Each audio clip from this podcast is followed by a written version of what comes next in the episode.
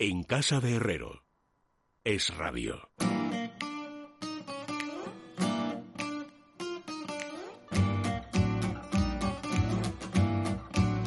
Bueno, son amigos las 9 y 23 minutos, 8 y 23 minutos en la Comunidad Canaria. Hemos tenido que habilitar un poquito más de tiempo porque son tan premiosos los sabios que nunca tienen tiempo para hacer sus recomendaciones.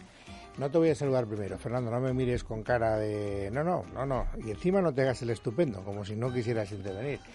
Don Luis Alberto de Cuenca, bienvenido. Muy, Muy buenas, buenas Don noches, Fernando don Luis. Rodríguez La Fuente, bienvenido, buenas noches. Buenas noches, don Luis. Podemos hacer un duelo, a ver cuánto tiempo aguanta el Sí. ectoplasma radiofónico de Dragó sin abrir la boca. Lo perdemos. No, él, él hará, si lo conocemos, como si lo hubiéramos parido, él hará un primer intento de decir, bueno, si es un reto lo acepto, estoy dispuesto a no abrir la boca durante los 40 minutos que estemos aquí. ¿Será capaz de cumplirlo? Esta es, la, esta es la gran cuestión. Entrará al trapo en cuanto lo provoquemos. Yo creo que es un gran eh, cultivador de la filosofía oriental, de modo que sí es capaz de hacerlo y, y No, hacerlo él dice que es un gran cultivador de la El filosofía. de oriental. Él dice que lo es, pero si nos creyéramos todo lo que dice Fernando de sí mismo, pues entonces no daríamos crédito a todo tipo de engañifas, claro, naturalmente.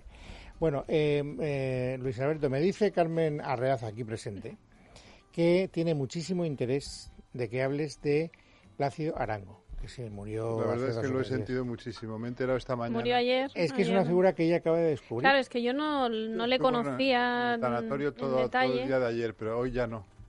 No he podido ir. Y mucha gente lo conocerá porque fundó el grupo VIPS, que desde luego sigue en España muy, muy desarrollado, pero a mí me, me ha sorprendido sobre todo lo mecenas que, que fue durante toda su vida y el gran apoyo que le dio al Prado, que ayer se lo reconocía. Le decían que había sido un hombre único con ellos y que había sido siempre discretísimo, que nunca había querido protagonismo ninguno. Tuvo siete años en el, en el Prado de presidente del patronato. Los siete años los compartí con él. Y era verdaderamente admirable. Uno de los tipos más geniales, se lo decía Fernando Rodríguez La Fuente antes, una de las personas más maravillosas que he conocido en toda mi vida. Y lo digo con las letras muy, muy grandes y versales y mayúsculas. Un tipo que, como le decía también a Fernando, era como si llevase ¿A en qué el bolsillo Fernando. ¿cuál de los dos? O sea, que también en el pasillo solo has hablado con uno. El otro no, ha estado, no está silente, no solo está silente en el estudio, sino que ha estado silente No, también que en ha el llegado, pasillo. ha llegado un poco más tarde. A veces es que está enfermo, tío, y está haciendo de la necesidad virtud. No, pues ¿cómo va a estar enfermo si tiene una cara rozagante? No, no, pero, pero es Está mejor Hoy que las muy buen tono, semanas, es verdad. cierto, sí. Yo Está te veo buen tono, está igual es el color mejor. del jersey. Yo creo que por eso está tan Ah, o sea que tú eres de metesis de que no estaba muy bien eh, últimamente. No, No, estaba bien, ¿no? Digo, para que quede constancia de que no era yo el único que había llegado a esa conclusión. Bueno, sí, Era sí. como si llevara siempre en el bolsillo el libro de la Orden de Caballería de Raimundo Lulio o un código de Bushido japonés, un tipo verdaderamente caballeresco. Irradiaba una bondad natural y al mismo tiempo una capacidad de calmar los ánimos cuando había algún tipo de fricción. Era un individuo verdaderamente portentoso y luego encantador con sus amigos. Él sabía perfectamente de mi afición por los libros, entonces me llevó a su biblioteca en Valdemorillo, una biblioteca excepcional, con primeras ediciones de Siglo de Oro por un tubo, con la primera Primeras tirada. lecciones del siglo de oro. Sí, sí, de la- con la primera tirada de la primera edición de la primera parte del Quijote, pero no con tanta primera, de Juan de la Cuesta, en un ejemplar impoluto. No he visto nunca un ejemplar más perfecto. Además, eh, fue con un ritual maravilloso, nos proveyó a mi mujer y a mí de guantes blancos para no dañar los libros. Allí vimos pues todas las crónicas de América. Pero eso es lo que te puede, eso es- no, no hay, no hay nada que te pueda dar más envidia que eso. pero envidia sanísima porque estaba en buenas manos, era un tipo que adoraba sus libros. Recuerdo además una anécdota que he contado también a un periódico que me hizo unas preguntas sobre, sobre Plácido, que fue eh, que le regaló a Alicia una edición de la novela de la momia, de Gomán de la momie, de, de nuestro amigo Gautier, Teófil Gautier. Y entonces, una semana después, aparecía un paquete en casa y era la primera edición de la novela de la momia que lo regalaba, le regalaba a Alicia, nuestro amigo Plácido Arango. Y, y era una edición que yo la verdad es que había buscado incesantemente sin conseguirlo y él la consiguió en una semana. ¿Qué, qué anécdota que has leído has, has dicho que te gustó? Pues me ha gustado mucho una porque fue patrono de, de muchísimos museos y tuvo mucha relación, pero eh, con el Met tuvo una grandísima relación con el Metropolitan de Nueva York Pero porque- enorme, era íntimo amigo de su director, Philippe de Montevelo. Yo he cenado con ellos varias veces. y facilitó que un especialista único en el mundo hiciera la rehabilitación de, de las meninas, esa restauración Restauración. que no se encargaba desde luego a cualquiera y él fue el facilitador de, de ese Claro, porque era un hombre con una experiencia en museos extranjeros fabulosa. Entonces era el ideal como presidente de un patronato del Prado. ¿no? Es que hay, hay dos tipos de, de patronos en muchas instituciones, ¿no? Los patronos que van eh, y sacan pisto de estar en el patronato, Enseñan Y- las tarjetas. eh, enseñan las tarjetas y, y los patronos que se entregan a la institución y que gracias a su posición social, económica y cultural van trayendo, como estás contando tú muy bien en el caso de, de Plácido Arango. Hay que decir que son los menos. pero No, en sobre fin. todo los presidentes hemos tenido mucha suerte, Sí. porque luego José Pedro Pérez Llorca fue admirable también, que en paz descanse, y ahora Javier Solana es también un excelente presidente. Yo ahora ya no estoy porque cumplí los 15 años reglamentarios, en realidad estuve 20, pero no se puede estar más de 15, pero, pero estuve 20. No, pues si ahora que no me estado oye. 20, podrías estar 25, no hubiera pasado No, nada. pues no, no, porque ya se enteraron, pillaron. enteraron ya las, las autoridades y ya no, no, no he podido seguir. Bueno, ahora venga, Fernando, que si no es que te vas a poner malo. Tienes ya, eh, eh, tenías buen color hace 10 minutos y estás Está aguantando estoy ¿Conociste ¿eh? a Placio Arango? deviniendo en Fernando? un color más bien... Muy fugazmente. La verdad es que un- eh, una de mis mujeres anteriores fue novia de su hijo. El hijo que lleva ahora los VIPs. Sí, Placio- efectivamente. Placio Junior. Conocí al hijo, al padre, muy poquito, muy poquito. De todas maneras, Luis, te comunico que he hecho voto de silencio, voto de castidad, Ah, voto bien. de pobreza y voto de obediencia. O sea, no nos creemos ninguno de los cuatro. ¿eh? No cuela, ¿eh? Bueno, vamos a ver. Nos ponemos por Ni uno, ¿eh? Absolutamente ninguno. Ni uno, vamos. Mira, Empieza con otros. Porque esos... No, hombre, el de castidad lo mejor a la fuerza No, ese ahorca. ni- tengo vamos, aquí en el libro del que hoy voy a hablar, eh, muy parcamente, sin, locuiz- sin locuacidad. Sí, ¿cómo habitual? Por el voto, apunte que por el dice- voto de silencio. No dice, No, soy, de. Soy una persona más bien callada y sé, lo dice el autor Iñaki Uriarte, y sé que soy una persona más bien callada. ¿Saben los habladores imparables que son unos habladores imparables? No tienen pinta. Bueno, pues yo aquí me comprometo, ¿eh? saliendo al paso, si hubiera un polígrafo diría, eso es mentira.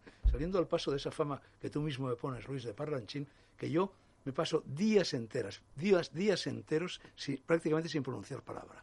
Yo me paso el santo día soledad. encerrado En la lo que llamo soledad. mi gabinete sin hablar con nadie. Pero en la soledad, ¿con qué vas a hablar si estás solo?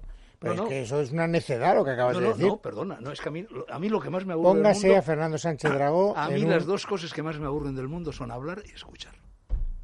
Y- Entonces, ¿qué es lo que te gusta más? Y que, y que me caiga muerto aquí ahora si estoy mintiendo. No, no. Hombre, mira, lo de no hablar, lo de hablar No, no, todavía. es que Pero lo de escuchar, que- y Y sobre decir todo, esto en la radio tiene gracia. Eso ¿no? es. ¿Eh? No, no, hombre, claro, lo que pasa es que cuando vengo a la radio estoy obligado a hablar.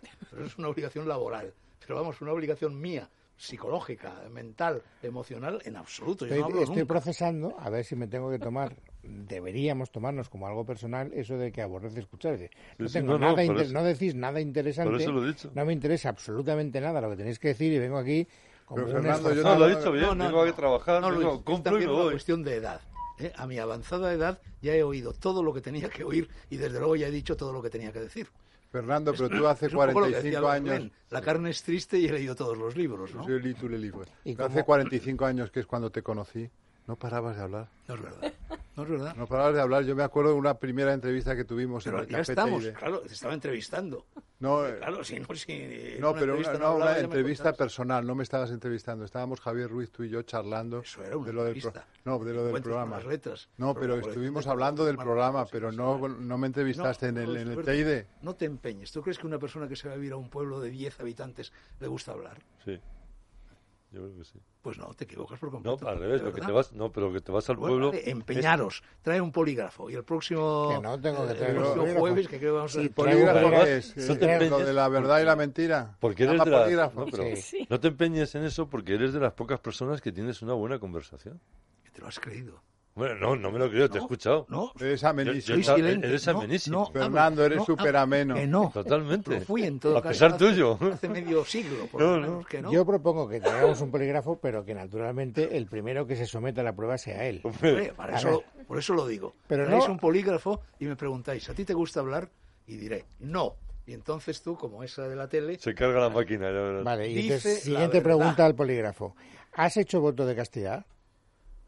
No. Ah, no, eso no. Tercera eso- pregunta, ¿has hecho era voto? una broma, no he hecho Ah, voto de. ¿Has hecho voto de obediencia? No. Mm, No, bueno, no voto de no consumir. Fernando, ¿Has dicho, alguna, has dicho verdad desde que estás aquí Sí. a micrófono sí, que abierto? detesto hablar y detesto, Sí, que se llama Fernando Sánchez Dragón. que detesto estar con Eso ni gente. siquiera lo he dicho. Que detesta yo. estar con gente. Soy un Estamos, sociópata. Que yo veo una cara estamos conocida y me cambio de la acera. apuesta. ¿Ah, De sí? verdad. Yo, por ejemplo, cuando... Qué rato tendrás malo amigos, pasas pero aquí. bueno, no tienes- no que tienes amigos, no, pero no tienes amigos. Uno de los motivos... Sí, pero ya no los veo. ¿Tú te acuerdas. Fernando, de Timón el misántropo, que puso en la tumba aquel eh, epigrama que decía, no me desees buen día, malvado corazón, refiriéndose al paseante que pasara por la tumba. Buen día para mí es aquel en el que no te acercas a mi tumba. Ah, efectivamente. Tú eres como Timón el misántropo. Como, mira, eh, como Hermann Hesse, que en su casa de Montañola, eh, tenía allí en Suiza, tenía, en fin, en la puerta, clavado, eh, un poema taoísta que decía, el, el anciano, algo así más o menos, el anciano eh, salió, salió esta mañana muy pronto y se fue a recoger hierbas en el monte. Al anciano ya no le interesa lo que le puedan decir los seres humanos. Eso es, eso es muy chino, ¿eh? Sí, hombre, es taoísta puro, Total, puro. puro, puro taoísmo. O ese filósofo griego Cratilo, eh, que dejó de filosofar, se cayó, no volvió a pronunciar una sola palabra. Bueno, para filosofar no hace falta hablar. ¿Sabes Basta quién? Efectivamente, efectivamente, Te tú lo has dicho. Lleva tilde, La ¿eh? filosofía es soliloquio. Te voy a poner, un, lleva eh, tilde, te voy a poner crátilo. un ejemplo de No esto es también que es sorprendente y que tiene mucho que ver contigo, a lo mejor como el personaje. Un gran escritor español, por cierto, que es Ramón Gómez de la Serna. Cuando, cuando está viviendo en Buenos Aires, al final ya de... No, tampoco tanto, pero eh, le visita Juan Ramón Jiménez. eh, No, le visita eh, Bontempelli, que había sido con él Máximo lo- Bontempelli. Máximo Bontempelli, que habían, habían creado la Academia Europea del Humor, o algo así.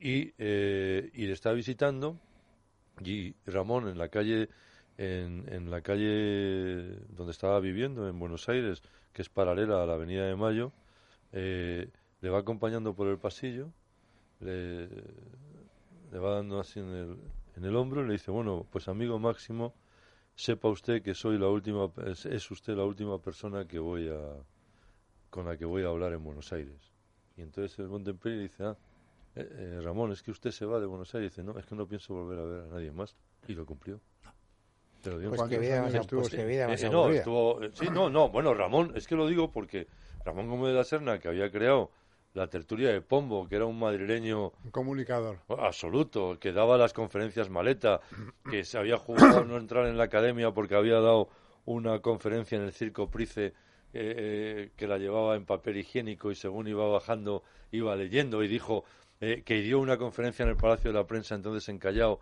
vestido de Al Johnson, el del cantante de jazz, y dijo, sé que por esta, eh, con esta conferencia nunca entraré en la academia, que había hecho Los Medios Seres, que era una obra de teatro en la como eran medios seres, iban, iban de blanco y de negro eh, la mitad del cuerpo y de los trajes y tal.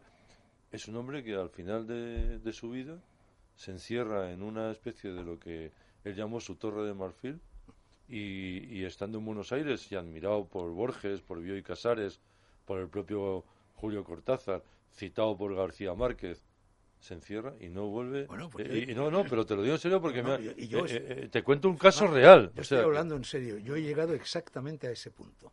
Yo prácticamente no salgo de casa, desde luego no salgo del barrio, ¿eh? del barrio de Malasaña en el que vivo, a no ser que tenga que hacer alguna gestión imprescindible. ¿eh? Y cuando me voy a lejanas tierras, me voy a lejanas tierras siempre a países cuya lengua no conozco. Sí, pero Con lo cual estoy en soledad absoluta. Hablo con un camarero para pedirle la comida, de ahí no paso. Dado que el maná es del Antiguo Testamento y que por lo tanto tú tienes que todavía que alimentar a no sé cuántas ex mujeres, Escribo. Pues eso, pues, Sí, escribo, eso sí, sí que lo hago. pues bueno, tendrás que escribir, tendrás que ir a la radio y de la Escribir radio también es hablar radio que necesariamente. voy es tu, esta. tu única actividad en la radio Fernando, es ensayar, escribir, es- es escribir radio, es dialogar nada. también, es dialogar, es al charlar Lo con que-. No, no, es que no. Y si es- te invitan de la sexta y Porque un poco bien, porque no un poco bien te lo dialogar, pasas, un no poco bien te lo pasas. Si no te lo pasaras un poquito bien, Yo constantemente recibo, le, pasa a cualquier escritor que goce de cierta notoriedad, mensajes o llamadas o cosas así de personas que me dicen que tienen muchas ganas de conocerme. Y yo siempre les respondo, eso no significa que yo tenga ganas de conocerle a usted. Qué, qué- qué- qué grosero. No, Hombre. No hay, no hay, Eso no hay- es nada no hay- pilarista, No hay, no, hay, Ando. no hay educación más alta que la de la sinceridad. Sí, bueno. No hay forma de la cortesía más alta que la de la Es al revés. Yo opino con Borges en los eh, fragmentos para un evangelio Sí. apócrifo cuando dice, bienaventurados los que mienten, nadie no deja de mentir con razón varias veces al día. Bueno, por cierto, hablando de Borges, y ya que os tanto, ya que tanto os gusta el fútbol en este libro, del cual sí hablaré, si me lo permite don Luis, eh, cuenta Iñaki Uri- Uriarte, bueno, eh, detesta el fútbol, su mujer María también detesta el fútbol, no saben absolutamente nada de fútbol, y Nadie entonces es cuenta, dice, perfecto, María, sabes. que es su mujer, goza de la bendita inmunidad de aquel Ezquerra, con mayúsculo un apellido, que un día de no hace tanto tiempo me preguntó como a escondidas, oye, dime una cosa, ¿qué es exactamente un penalti? O de aquel Borges que fue a un partido de fútbol con su amigo Enrique Amorim y se marcharon a casa al terminar la primera parte porque no sabían que hubiera una segunda. Está bien eso. Ah, son bobadas. Pues a Borges no le pegas esa aversión al fútbol, porque era un hombre abierto a todo tipo Borges de odiaba el fútbol. El Bueno, pero digo que no de bueno, pandemia. Bueno, bien, de- bueno, ¿y qué? Una vez, una vez oyó Sobre seguramente todo en al la Boca. radio que Pero, de todas formas, tampoco creas que... Dada la había afición de ganado Borges, a Holanda por siete goles eh, y dijo, no, querrá usted decir que 11 argentinos han ganado a 11 holandesas, holandeses por siete goles. eh, como nos acaba de decir Luis Alberto, eh, Borges era un hombre con una proclividad a la mentira proverbial y por lo tanto mentía cuando decía que Por lo aborrecía tanto, civilizado. Bueno, eso la ya, mentira es, es dis- eso civilización. ya es No, discutible. la mentira, la mentira en el- eso que dice Luis Alberto, la mentira en una de las últimas novelas de Ian McEwan, la de Máquinas como yo, donde cuenta una historia fascinante de, de robots y tal, dice que, que- que, claro, el robot perfecto es aquel que puedas aprender a mentir. Porque entonces será eh, El paso a lo humano pleno. paso al humano. Bueno, hubo, La sinceridad hubo- plena no es humana, en cambio la mentira hubo una sí. película de Bob Hope, aquel cómico americano, Sí, sí, pero aquella película es- Horroroso. tenía mucho, no, que se llamaba 24 horas sin mentir. Y era la historia de una persona, Bob Hope, buena, que por no, apuesta eh, iba a estar 24 horas sin mentir. Bueno, al, alrededor de es que se hundía el mundo, la bomba Bueno, atómica. eh, es imposible. eh, y puestos, Todos estamos mintiendo constantemente. Y, y puestos así en académico, eh, en Revista Docente le publicamos un artículo a Humberto Eco, muy divertido y muy documentado, sobre lo que él llamaba el masomenismo. ¿no? Y, el, y el masomenismo es que nosotros en nuestro lenguaje oral, fundamentalmente, nos entendemos más o menos. Porque si nos entendiéramos al 100% y connotáramos al 100% el discurso del otro, la vida sería insufrible. No lo termino de entender. Sí, ¿Por te qué? quiero decir, porque generalmente hay un grado de ambigüedad en nuestras conversaciones que dejas entender algo que te está diciendo, pero no lo estás Porque si no te bloquearías. Si no lo te bloquearías. Pero te ¿por qué te, bloquearías. Yo entiendo... Porque recibirías demasiada información, Demasiada información y con demasiada precisa. profundidad cada uno de esos Pues eh, núcleos El informativos. memorioso, en definitiva, o el Aleph. Bueno, Funes es, Funes Todo es, un poco- es muy borgiano. Funes es, Funes es algo fascinante, porque lo que Funes es memorioso para nuestros oyentes, que es uno de los cuentos más conocidos de Borges y fascinantes, ¿Es del Aleph o de ficción? No, no, no, son es, de- distintos. de- es, Funes es el posterior. memorioso y el Aleph. Eh, Funes el memorioso lo que trata es de un tipo, Funes, que recuerda todo lo que ha vivido. Recuerda cualquier cualquier instante. En la en la serie esta de Black Mirror, de, que es una distopía, se cuenta. Y entonces Funes No lo que viene a, lo que viene a no contarnos Borges es que no. la clave, mira, la clave de la memoria es el olvido. Si no eres capaz de olvidar, no eres capaz de recordar. Pero esa parte la entiendo. O Hombre, sea, es yo- yo- contraluz. Recordarlo todo sería efectivamente atosigante, pero yo no termino de entender por qué tiene que bloquearte entender perfectamente, nítidamente un mensaje. Es más, yo debo ser a lo mejor muy raro, pero a mí me alegra cuando entiendo un problema, cuando entiendo una expresión, cuando entiendo un Porque sentimiento. tú, Luis, además lo explicas todo muy bien y muy claro. No, Yo no, siempre no, no, pongo no. la radio a las pero 8 es que para enterarme lo que ni ha pasado. siquiera cuando tú has crees que has entendido todo el mensaje, lo has entendido. Bueno, vale, pero la sensación de Ah, estás- ahora, entenderlo Fernando, pero no la es persona que emite el mensaje también sabe hasta qué punto está emitiendo ese mensaje No. en toda su profundidad. Tampoco, yo no, creo. tampoco. Bueno, todos tenemos, creo yo, en la vida un decálogo favorito. Sí. El decálogo de Luis Herrero probablemente serán eh, las tablas de la ley, los diez mandamientos de la religión cristiana, ¿no? Bueno, yo tengo mi decálogo. ¿Y cuál es? Mi deca- tengo muchos, eh, pero eh, mi eh, decálogo favorito, y más de una vez lo he dicho, incluso en este Yo- mismo yo me he hecho uno- eh, uno- programa, uno yo solo. también he hecho Ah, vale, vale. Bueno, pero este es el decálogo de Hemingway, el decálogo del escritor, que me ha acompañado a lo largo de toda mi vida, de todos mis viajes, de todos los lugares en los que he estado. Y uno de los mandamientos de ese decálogo dice, calla. La palabra mata el instinto creador. Bueno, tú en, Es Gar- verdad. en Gárgoles ya vidis contabas que el que sabe no habla y el que habla no sabe. Bueno, eso también me, me evoca aquella sentencia fabulosa calderoniana que está en la Catedral de Toledo, que es sale et sile. Sale, canta, canta de- como salmos, viene que de- también de la misma raíz que salmo, canta y calla. O sea, con el silencio se puede cantar también. Bueno, a mí quizá el verso, una línea en este caso, no un poema, que más me gusta de Machado es uno que dice del último Machado que dice, brinda, poeta, un canto de frontera a la muerte, al silencio y al olvido. bien. Es maravilloso. Bueno, Que el último Machado es maravilloso. os estáis desparramando. Yo os he dado unos minutos más para Hoy que... tenemos que defender nuestras Eso lecturas. es. Entonces, primero, eh, ¿tú das por defendido tu libro o quieres decir algo más? No, no, no, que. ¿qué sabes tú de este libro? Pues eh, No, que si- está si escrito por alguien que no, aborrece el sí. fútbol. Eh, claro, Bueno, eh, casado con alguien que aborrece el fútbol, que además eh, aborrece a los parlanchines. ¿Qué más quieres que sepa del libro? Bueno, vamos a ver. Este, Por lo que has explicado. este es el último volumen, hay tres, hay dos anteriores, de diálogos de Iñaki, Iñaki Uriarte, del cual lo único que sabemos en definitiva es lo que dice la solapa, eh, que refleja muy bien el, el talante de este escritor. Son Dice, Uriarte nació en Nueva York, 1946, es de San Sebastián y vive en Bilbao. ¿eh?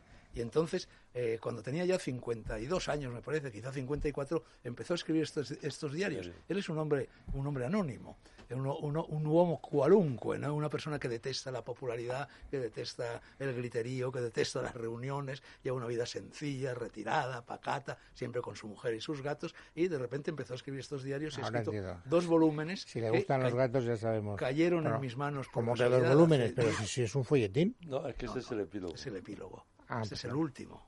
Último, este ha Pero sido- los dos primeros son también- son- francés, son igual de delgados. de sus. Son igual de delgados los dos No, primeros. me- bueno, son delgados los tres volúmenes, pero este es el más delgado de todos, ¿no? Y ¿Qué entonces editorial es? Es la editorial Pepitas de Calabaza. Ah, Ah, que bien. es una editorial. Sí, sí. Entonces, a pesar de que este es un escritor que vive completamente al margen de cualquier tentativa de popularidad, de entrevistas, una de las poquísimas entrevistas que le han hecho en su vida, por consejo mío, se la hizo a Llanta en esta radio. Y en este libro habla, cosa que para él es, vamos, casi casi una enciclopedia, le dedica una página y media a la entrevista que le hizo a Llanta aquí. Pero a pesar de este sotoboche constante que caracteriza su vida, bueno, aquí viene, han hablado de él extraordinariamente Enrique Sí, Antonio sí, Muñoz. Molina, Sí, sí. José Luis García Martín, Manuel Javois. ¿eh? Ah, Entonces está cargado de humor, está cargado de bon, eso que los franceses llaman bon bon- sentido común. Y es un hombre que simplemente se limita a llevar esta vida pacífica, esta vida tranquila, esta vida retirada y de vez en cuando va anotando al desgaire, bueno, pequeñas eh, reflexiones sobre aquello que lee, sobre aquello que escucha, sobre aquello que ve Sí. o sobre los movimientos de sus gatos. has mencionado antes a Montaigne. ¿Y por qué tendríamos Bueno? Montaigne es un gran modelo. Pero Montaigne lleva una vida también, en el- a, a partir del momento en que abandona Bueno, la vida pública retira a la torre. y se retira al Torreón. Cuando eh, escribe todas las sentencias epicúreas, escépticas y estoicas en las vigas de la y torre. el, y el- Que siguen todavía los ahí. ensayos de Montaigne son muy parecidos, en definitiva. Son una serie de reflexiones al hilo de lo que le va pasando en su vida, que es una vida Es el origen, es el origen del ensayo moderno, en el fondo, porque tratas de ti mismo y tratas de... Y además se llama ensayo, precisamente Permitidme, son muy breves. ese. Permíteme, Luis, que lea dos o tres cositas. Son joyas, verdaderamente. Dice, proverbio no árabe. Siéntate a la puerta de tu casa y verás pasar a tu enemigo en un Ferrari. O bien, Casi un chiste. o bien, Está no, bien. eh, no me apetece estar en casa ni estar en la calle. Hubiera pasado el día en el ascensor. A mí eso me pasa a menudo. Y este que es ¿Lo del delicioso... ascensor también? Sí, sí, sí. Porque yo, yo- sabes que todos tendemos a ser o claustrófobos o agoráfobos. Yo soy claustrófobo. ¿Eh? Yo- yo- a, a mí me gusta la claustrofobia. Yo Yo, claustrófobo. en el cine me voy, me pego a la pared siempre, la butaca pegada a la pared. Es decir, me gusta estar así en posición fetal. Yo no. En cambio, soy agoráfobo, ¿no? Las, las llanuras, las grandes plazas, etcétera. En fin, me, me, me Entonces intima. vamos a acuñar un nuevo término que es claustrófilo. Tú eres Mira, claustrófilo. mi agradecimiento para este reseñista que recomienda mis libros e informa con exactitud a sus lectores de la condición social de su autor. Él, un señor que no se dedica a escribir y que escribe lo que le da la gana. Y este otro, tras cinco horas de parloteo en una reunión de unas diez personas, vuelvo a casa, me tumbo en el sofá y abro un libro. Qué descanso, qué orden, qué puntos, qué comas, qué comillas. Y es verdad. Yo me siento completamente hermanado con este autor. Cuando lo descubrí, lo descubrí en Japón, no sé cómo llegó a mis manos, y en este libro que acabo de escribir yo, probablemente el autor más citado es él. porque además se presta mucho a ser citado. Sí. Tú también citado eras muy, muy, tú eras muy fan del colombiano, de Dávila. Hombre, claro, de Bueno, Gómez Gómez Dávila. Dávila. No, Gómez Dávila es, es quizá el mejor prosista Es de la extraordinario. lengua española en el Tú lo siglo has sacado. Jacobo en... Y yo, le, yo, yo he, le he reseñado. En Atalanta ha sacado Jacobo. Tres, ¿cómo, yo creo que cómo tres se llama? libros. Tiene una cosa... Escolios. Escolios. Bueno, pues ya está, defensa hecha por parte de Dragón. Vamos, eh, claro, me Repito, tengo eh, que diarios, epílogo, Iñaki Uriarte, eh, Pepitas de Calabaza. Muy bien. Fernando Rodríguez Fuente creo que es la tercera o cuarta vez que Tercera. trae Además eh, con un libro gordísimo. un libro muy gordo. sí. Tercera, tercera. Eh, Pero si insiste tanto debe ser que le ha gustado muchísimo. No, no, es que es extraordinario. Eh, el libro se titula España, un relato de grandeza y odio. Está escrito por el historiador José Valera Ortega, que además era, ha sido presidente de la- y fundador de la Fundación Ortega y Gasset y nieto de, De Ortega. de Ortega, pero fundamentalmente es historiador. Se formó en Oxford, discípulo de, de Raymond Carr. El otro día en, en la página de, de Mario Vargas Llosa en El País, que hace los domingos de Piedra de Toque, precisamente titulaba España en el escaparate y era el artículo dedicado al libro de José Valera Ortega, del que os cuento. Y dice, entre otras cosas, que tanto Américo Castro con España en su historia y Sánchez Albornoz con España, un enigma histórico, y dice eh, Vargas Llosa de este libro, su libro, el de Valera Ortega, está a esas alturas intelectuales y en su campo específico no hay ninguno que se le compare. La- lo que cuenta este, este libro, de verdad, verdaderamente extraordinario, es eh, un relato de grandeza y odio que sencillamente un relato de la imagen de España que ha tenido a lo largo de la historia. Hay pocos países que ha tenido en el mundo, en entiendo. el mundo, claro, fuera de España. El eco que ha despertado España. en Eh, claro, no. Entonces, eh, hay poco. Hay, esta cuestión es buena, porque hay pocos países. ¿No creéis que muchos países tienen imagen exterior? Hay países que no la tienen prácticamente, ¿no? Y, y- esa veces- imagen a veces- exterior. A veces es mejor, porque la Sí. imagen de España siempre ha estado muy Bueno, no, deformada. no. eh, lo que plantea, lo que plantea Valera Ortega es que ha habido un vaivén entre el español militante y el español eh, indolente. Eh, como, por ejemplo, el español entre el siglo XV, y eh, siglo XV hasta el siglo XVII, principios del XVIII, es la imagen a imitar por parte de toda Europa y cómo a partir del 18 empieza una cierta decadencia, empieza lo que ya inventan en Francia de la españolada, ¿no? Y pasa eh, el español de ser un héroe prácticamente a ser un tipo ridículo en el teatro clásico francés, por ejemplo. Después, cómo aparece España en el romanticismo, porque se crea una imagen de España en el romanticismo tremenda a través de los viajeros, sobre todo ingleses y, Francés. y franceses, ¿no? Y, eh, esa imagen romántica de la España de, de Carmen, la cigarrera, eh, tiene un momento cumbre en la guerra civil, porque esa España de sangre y de odio eh, concentra toda Europa, y cómo ese, esa imagen va evolucionando, cómo aparece el 92, aparece Barcelona, aparece Sevilla, aparece la transición, y España va cambiando. Es un, es un libro verdaderamente extraordinario, pero si me permitís... ¿Quién lo publica? ¿Eh? El Planeta. Eh, perdón, Espasa. Y hay, hay, una, hay una cuestión que yo creo que resume muy bien el libro en esa ambivalencia de la imagen de España a lo largo de su historia. Y es, y, y yo creo que Valera Ortega lo ha hecho muy bien, que es la colección de antónimos para caracterizar al español militante. Decían, honorables, pero orgullosos. Caballerosos, pero arrogantes. Graves, pero coléricos. Valientes, pero crueles. Generosos, pero codiciosos. Desprendidos, pero ambiciosos. Diplomáticos, pero engañosos. Corteses, pero intransigentes. Impasibles, pero desdeñosos. Religiosos, pero supersticiosos. Creyentes, pero fanáticos. Es una historia que arranca... Pero no todos, visto. son, no todos son antónimos, ¿eh? No, además, empieza con la, con la idea de la, del espa- la confrontación del español militante, que lo sitúa entre 1479 y 1680, y a partir de ahí ya lo que es la imagen crítica y el contraejemplo, ¿no? La construcción del español indolente y decadente, que es de 1680 a 1780, sobre todo del indolente y después del decadente 1880 Y en el 16 to- 1920. todavía se admiraba al español, ¿verdad? Absolutamente. Era un modelo. O sea, y el español se convierte en la lengua a traducir.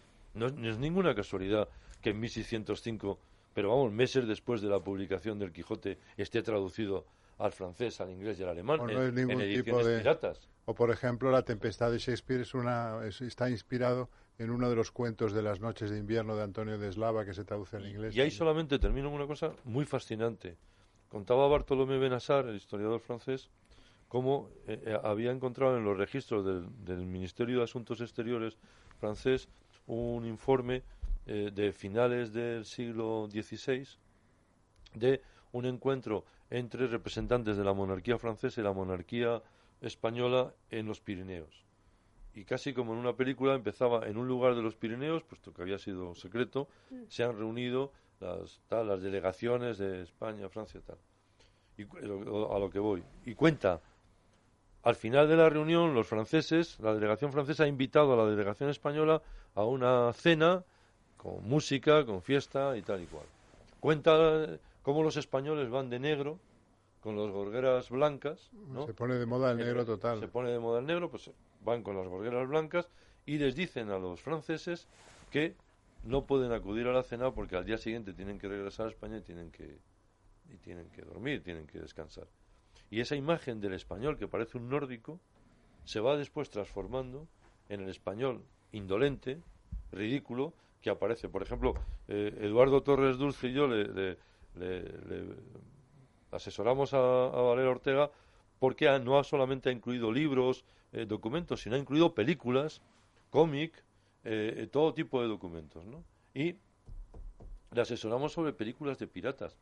Las películas de piratas, que hay muchísimas, en los que aparecen españoles, ya estamos en el Un español. error Flynn, por ejemplo. Alguna. Estamos ya en el español decadente, in- eh, eh, en es español ridículo. La ¿no? piratería, sobre todo, es un fenómeno del Mediterráneo y del Caribe. Y del Caribe. Tanto en el Mediterráneo como en el Caribe, la presencia de España es abrumadora, ¿no? Claro. Entonces, Pero claro, en bueno, esta, es- en esta es- construcción es de una imagen exterior de España, que es cierto, es un país que tiene Es una imagen exterior muy poderosa, Muy poderosa. pero claro, ahí también influye el exotismo, el folclorismo, el Claro. romanticismo, como tú has dicho, eh, de todo el siglo XIX. Hay un a momento- estos viajeros, porque claro, está mezclado los judíos, los cuando Napoleón llega a. España, y luego la leyenda negra. y lo cuenta Pepe, Claro, pero, la leyenda negra también pero, pero, pero- empuja vigorosamente pero la- la clave- creación de una imagen exterior. La- sí, pero la clave, en este la, la caso. clave del libro yo creo que es, bueno, que, que se nota por, por, la, por toda la documentación exhaustiva que lleva, pero muy bien escrito porque está educado en la escuela inglesa de, de Oxford, ¿no? De contar una historia Los historiadores ingleses escriben muy bien. que saben escribir y, y Valera Ortega también. Pero eh, eh, la clave, como, como tú bien dices, es que, por ejemplo, cuando llega Napoleón a España, piensa que todos los españoles son medio negros.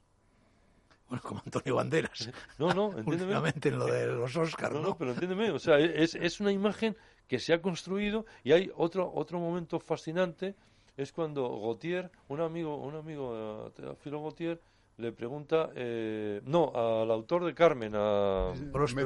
Mérimée. a le, dice, oye, tú que has viajado por España y tal, yo, eh, claro, queremos viajar a España, lo estáis poniendo, que es tan interesante y tal, que, y le dice Mérimée, porque dice, en el fondo hacen lo mismo que hacemos ahora, dinos los sitios donde hay que parar y tal. Y dice Mérimée, "Va, ya no tiene interés España, España no tiene ya ningún interés, quieren construir el ferrocarril.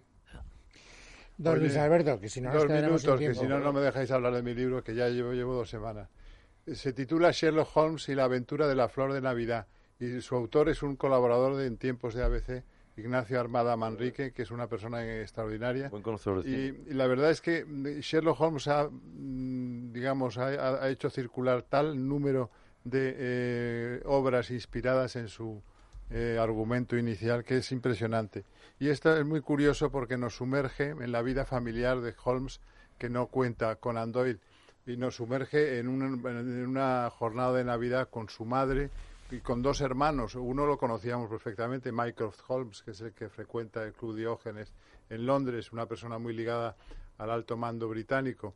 Pero el otro, por ejemplo, Stuffock, pues se lo inventa por, por narices Ignacio Armada en este libro que es una verdadera delicia, que se lee muy bien y que además tiene una cosa muy simpática, que es que lo ha escrito en colaboración con una hija suya que tiene 16 años, que se llama Blanca Armada Kirkpatrick, que es una fanática de Sherlock Holmes a su edad y que entonces eh, ha querido colaborar con su padre y que además incluye todos los grabados de Sidney Paget, el famoso Sidney Paget, eh, ilustrador de, la- de las historias de, de Sherlock Holmes, adaptados a la narración del propio Armada, de tal manera que los pies de foto o los pies de ilustración de cada uno de los dibujos de Sidney Paget no tienen nada que ver con lo que ilustraban en su origen y ahora están adaptando eh, la Pero es una recreación canónica que diría Eduardo Torres Dulce o no. No es canónica, es totalmente, eh, ¿cómo te diría yo? Mm, Pero bien, heterodoxa. bien trovata, por lo menos. Be- Benissime trovata.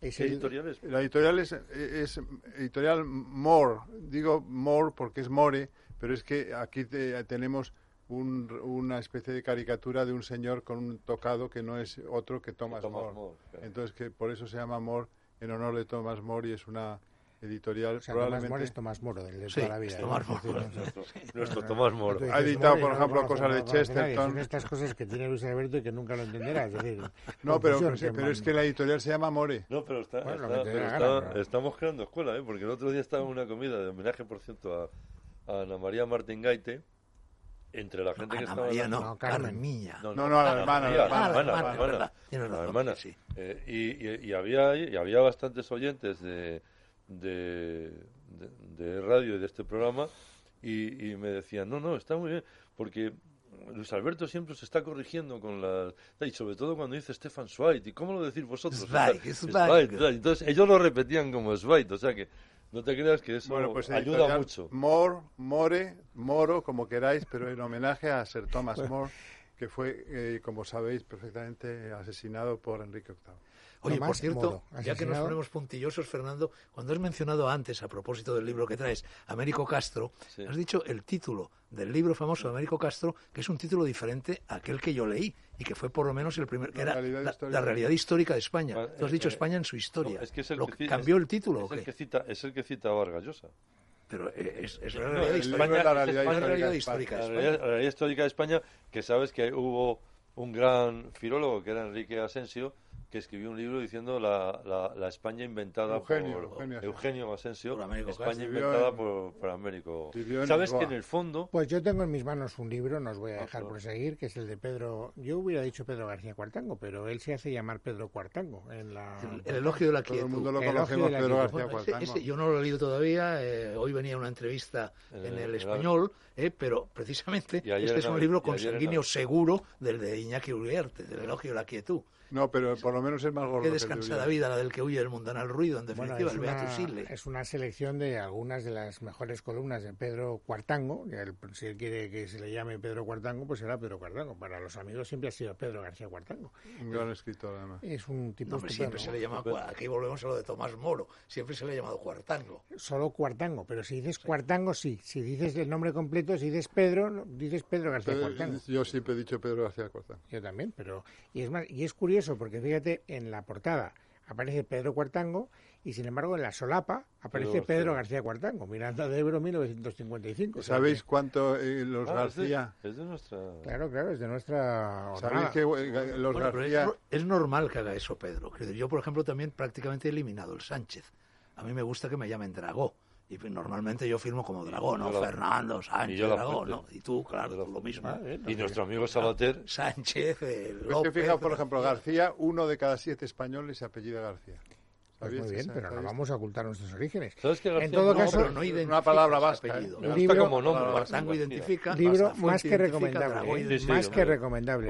es un Pedro. estupendo. ¿Cómo se titula? ¿Puedes repetir el título? Elogio de la quietud. ¿Y quién lo ha editado, Luis? Pues eh, Círculo de Tiza. Hombre, qué buena Pues, editorial. Buena editorial. Muy buena editorial. Bueno, señores, eh, ha sido un placer, pero os tenéis que largar, Pues más que nada porque yo tengo que hacer hueco y hablar de política. Y entonces, eh, como me voy a tomar, y sé que sois solidarios yo, un Calm Plus para que la política no me altere los nervios ni la tensión arterial, y sé que a vosotros las pócimas os gustan más que a un tonto un lápiz, vamos a compartirla. Pues sí, ya sabéis que contribuye al buen funcionamiento del sistema nervioso, Calm Plus, y que además es muy fácil de conseguir. Tomad nota los tres en parafarmaciamundonatural.es o en parafarmacias del corte inglés. Mundo Natural.